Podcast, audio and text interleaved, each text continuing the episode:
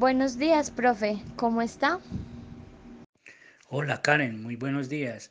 Eh, dime, ¿pudiste comunicarte con tus compañeros para realizar el trabajo? ¿Comunicarme? No, profe, aún no lo he hecho. Sí, mira, la comunicación sucede cuando dos personas que están juntas expresan sus ideas, los pensamientos y sus sentimientos por medio de palabras, gestos y señas.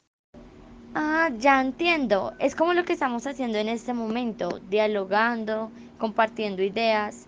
Pero, ¿cómo puedo comunicarme con mis compañeros si ellos se encuentran en otro lugar?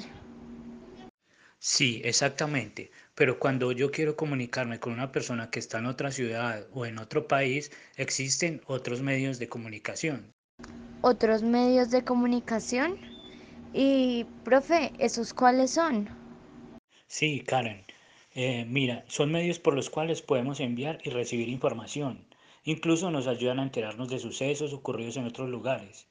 Ah, ya entiendo. Es como los celulares, que nos podemos comunicar con otras personas, o el Internet, que nos permite entrar a varios sitios, ver noticias, actualizaciones, o la radio, que nos comunica información.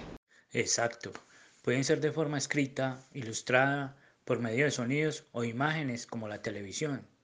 Muchas gracias, profe. Buscaré el mejor medio para comunicarme con mis compañeros.